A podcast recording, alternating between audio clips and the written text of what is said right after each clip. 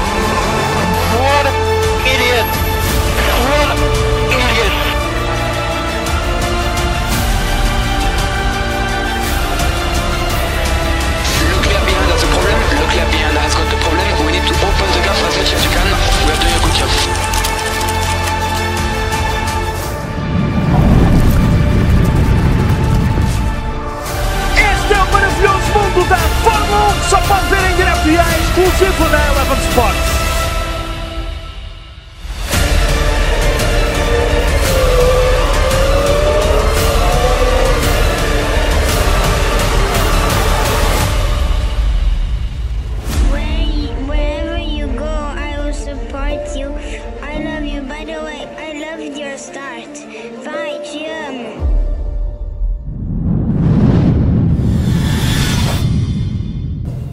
Olá, caros ouvintes, sejam bem-vindos a mais um episódio e hoje estamos aqui naquilo que é o lançamento eh, oficial da Fórmula 1 na Eleven Sports.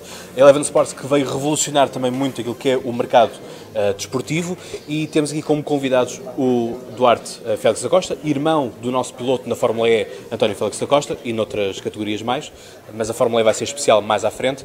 Eh, o Oscar, também aqui narrador da, Eleven Sport, e também o João Carlos, que vocês também conhecem como voz do Eurosport, enfim, o Eurosport é já uma- um parceiro quase aqui do podcast Conversa, portanto vocês conhecerão as vozes. Aqui a Fórmula 1, estávamos a falar eh, aqui há um pouco e deixem-me que eu faça aqui uma pequena revelação. Eu chamo-me Cláudio, mas eu era originalmente para me chamar Alan. Tudo por conta do, justamente do Alan Prost, que nos anos 90 eh, enchia as manchetes. E falou-se muito daquilo que é o andar para trás, os 25 anos da morte de Senna, os 25 anos da primeira vitória de Schumacher. Eh, enfim, temos tanta nostalgia e parece que temos aquela velha ideia de antigamente é que era bom, mas olhando para os elencos e olhando para as marcas que surgem e ressurgem, como é o caso da Alfa Romeo, ah, enfim, a Fórmula 1 está e vai durar.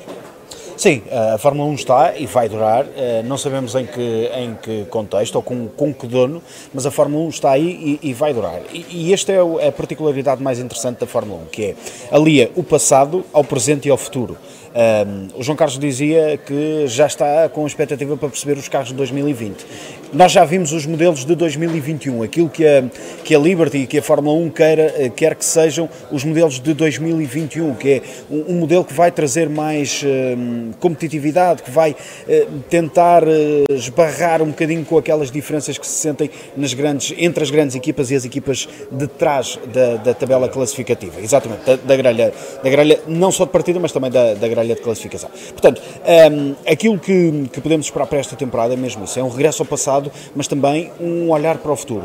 Eh, são os 90 anos eh, do Mónaco, são os 90 anos da Alfa Romeo, que está de regresso, que já fez P1 ah, nos testes de Barcelona, é eh, os 25 anos da primeira vitória de Schumacher, os 25 anos da morte de, de Ayrton Senna, Portanto, são os 60 anos, João, do, do primeiro grande prémio, do Único uni- em único Lisboa. em Lisboa. no Monsanto. Será interessante, é, é um desafio que nós nos vamos propor. É é recordar esse grande prémio não só com imagens da altura, como também fazer explicar às pessoas, porque as- a estrada existe, continua no mesmo Fazer um sítio. track walk, um track walk. Eh, o fazer um track walk, por exemplo, na autoestrada vai ser difícil, mas vamos tentar. Um car, um car walk. Eh, mas é dizer às pessoas, aqui correu-se de Fórmula 1, num Monsanto diferente, que quase não tinha árvores, porque não? São os 60 anos da estreia do Nisha Cabral, que foi o primeiro piloto português a fazer um grande prémio de Fórmula 1. É isso que a Fórmula 1 tem. A Fórmula 1 tem o, o passado, que nos ensina o futuro e nos ajuda a perceber o presente. E é isso que nós vamos querer transmitir. É, olhando para o passado, olhando para o passado não com aquela coisa, o passado é que era bom, não. O passado ensinou-nos muita coisa, o presente é que é bom e o futuro há de ser fabuloso. não é? Sobretudo esta questão da interatividade. Enfim, a Fórmula E é um caso paradigmático porque acho que a interatividade é enorme. A Fórmula 1 vai procurar também e a Eleven Sports vai procurar ajudar isso. Uh, Duarte, a nível dos circuitos, enfim, espalhados pelos cinco continentes do mundo, uh, quais é que são aqueles que tu destacarias como mais importantes? Para já o mais importante é Melbourne, porque é aquele que nós vamos estar já de início, É o e é início. aquele que toda a gente está eh, ansiosa, digamos assim, por, por perceber o que é que se vai passar. Porque lá está, agora o que se está a passar nos testes agora de Barcelona é uma incógnita. Muitas equipas escondem o jogo, muitas delas estão em planos de corrida, portanto a fazer estratégias mais de corridas, eh, muitas ainda não estão a mostrar todo o jogo todo.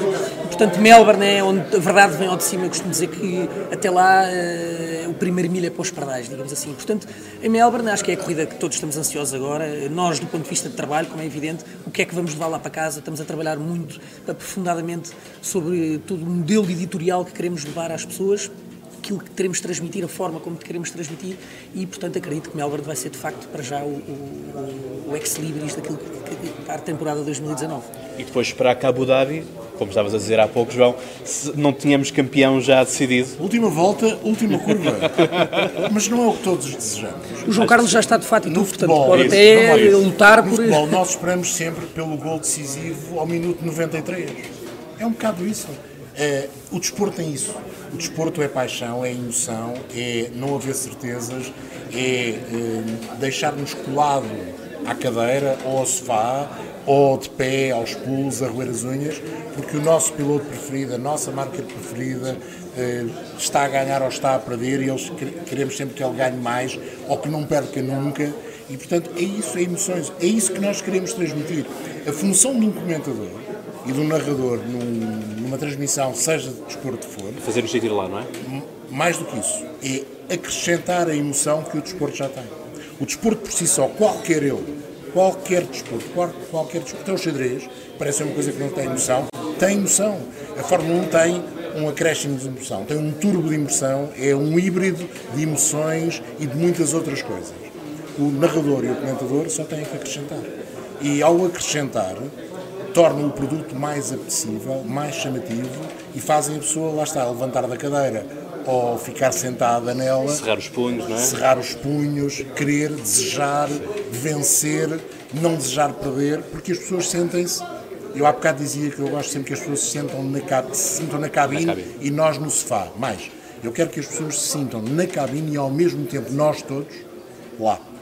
Exato. Se nós conseguirmos transmitir a ideia que aqueles que nos estão a ver em casa estão não a ver em casa, mas estão em Melbourne, estão no Mónaco, estão em Silverstone, estarão em Abu Dhabi, é o melhor. Aí ganhámos o jogo. O jogo não é fácil de ganhar. Nenhum jogo, nenhum desporto é fácil de ganhar. E o das transmissões televisivas também não é fácil de ganhar. E, portanto, há que haver empenho total de nós os três, de todos aqueles que nos vão ajudar, porque estas coisas nunca são só daqueles que dão a cara ou a voz. Eh, Há uma quantidade de gente por trás que trabalha ainda mais às vezes para que o produto seja de primeiríssima escolha. A pessoa que montou o vídeo da apresentação nunca ninguém vai conhecer, mas é espetacular. Exato. E irá montar outros, e outros haverão, haverão de montar outras coisas que ajudam O teasing, não é? Aquela à vontade, não é? à vontade. É isso que nós queremos passar, por exemplo, nas redes sociais. É a vontade. Vamos rir com a Fórmula 1, vamos chorar com a Fórmula 1, vamos desejar a Fórmula 1, vamos brincar no bom e no mau sentido, até porque não eh, ser, não digo assintosos, mas chegar lá perto, porque isso desperta, lá está outra vez, emoção, paixão, etc. tudo isso. Aquilo que, enfim, vamos terminando também, porque o tempo também é curto, Sim. ah, e aquilo que eu me recordo na minha infância é justamente ah, as jantaradas, as almoçaradas que se fazia com várias famílias, ah, porque havia o grande prémio, ou às vezes ter que pôr o despertador mais cedo, porque a madrugada, a madrugada assim o obrigava para vermos em direto ah, na altura com a Euro, Eurovisão, ainda me recordo da, da música a tocar. Ah, enfim, hoje procuro também eu recriar esse tipo de ambiente com os meus amigos também em casa. Ah, Duarte, Aqui, do ponto de vista das marcas, enfim, um grande apaixonado eh, da Renault e, portanto, estou com grande expectativa da Renault. Aliás, eh, os diretores da Renault disseram que em 2020 a Renault ganharia o, Sim, sim, sim, o foi uma prémio. promessa. Vamos ver. A última vez foi em 2004, 2005, com o Fernando Alonso, que, que a Renault ganhou o, o título. Que marcas é que tu estás com expectativa? Eu, há pouco o João Carlos disse bem, eh, não quer criar prognósticos, quer que as pessoas, de facto, eh, vamos ver, vamos ver Melbourne.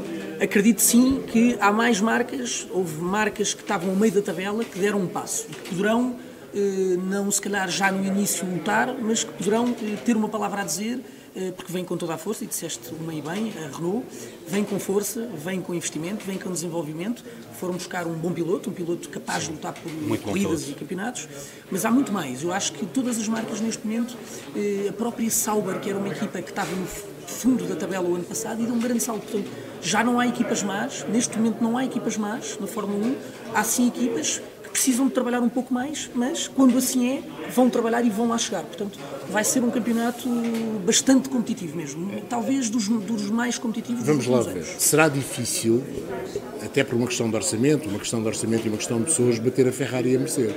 Estamos a falar de duas estruturas que uma terá... Talvez fique uma corrida, uma corrida a dois, não é? Quase. Sim, eu gostava que isso não acontecesse, que fosse a 3 ou a 4 ou a 5 marcas, ou, ou preferencialmente a 10. todas. não é? Há 21 grandes prémios, há 20 pilotos, se cada um ganhasse um grande prémio, só havia um avisar. Era o, era o ideal. Seria o cenário ideal. Não vai acontecer, nós sabemos. Até porque temos de pensar que a Ferrari e a Mercedes investem 500 milhões cada uma na Fórmula 1, que a Mercedes tem 1.200 pessoas a trabalhar Sim, mas já não há aquela, aquela diferença Agora, de 3 ou 4 segundos do primeiro ao Exatamente. último, mas isto já tudo encurtou, não é? está mais perto, temos de ver a Williams, nesta altura parece de facto estar um bocadinho atrás, mas acredito que vão poder conseguir dar a volta e ficar mais perto do que estão. Eh, candidatos, claro a Ferrari, claro a Mercedes, claro a Red Bull como número 3, sim, mas por que não a Sauber, por que não a Renault, Eh, por que não pensarmos que a Racing Point faz um brilharete? Eh, A Racing Point, peço desculpa, nesta altura, tem uma coisa que nunca teve nos últimos anos, que é a estabilidade financeira. Eles faziam milagres com pouca coisa. Chegaram a ser quartos no campeonato de construtores e não tinham, nem pouco mais ou menos, Se o há alguns orçamento. anos atrás, era a equipa que o Tiago Monteiro correu na Fórmula 1. Exatamente. Eles fazem milagres. Pela primeira vez tem um investidor que dinheiro não será um problema. Não estará disposto, quase certeza, a, ganhar, a, a gastar os 500 milhões. Não, de certeza. Mas tem mais eh, facilidade financeira. Será isso contraproducente? Será que a equipa vai adotar um- uma maneira de estar, agora que há dinheiro, vamos pensar? Ou isso irá fazer ainda mais cerrar fileiras na vontade de chegar a terceiro ou a quarto? O Lawrence Stroll diz que quer que a equipa seja a terceira, atrás da Ferrari e da Mercedes. Por que não? É isso. A Fórmula 1 tem isso. Nós dizemos sempre, ah, ganha sempre a Ferrari ou ganha sempre a Mercedes nos últimos anos. De facto, nos últimos anos tem ganho sempre a Mercedes. Mas fica sempre aquela expectativa que um dia há de ser a vez E dos outros. durante muito tempo a Red Bull também, não é? Com o Vettel. Tivemos a Red Bull. Aliás, se olharmos para trás no tempo, sempre foi assim, sempre houve uma equipa a dominar a Fórmula 1. A McLaren ganhou 16 em 16, aliás, 15 em 16 grandes prémios em 88. A Alfa Romeo ganhou todos os grandes prémios no primeiro ano. Eh, No primeiro grande prémio, o terceiro classificado ficou a três voltas. Mas e se quisermos fazer uma, acontece, uma analogia ao futebol, é como o Benfica, o Sporting e o Porto. Exatamente. São ciclos, não é? Mas há sempre surpresas e aqui Há é- sempre surpresas. Ficamos sempre à espera do Belenense e do Boa Vista ou do Braga que sejam campeões. E aqui também temos essa expectativa. Sabemos que não é fácil, mas eh, vamos acreditar que é possível. Eh, se- Sempre pela positiva. Nunca vamos aqui desejar. A, nós queremos que a Mercedes seja má. Não.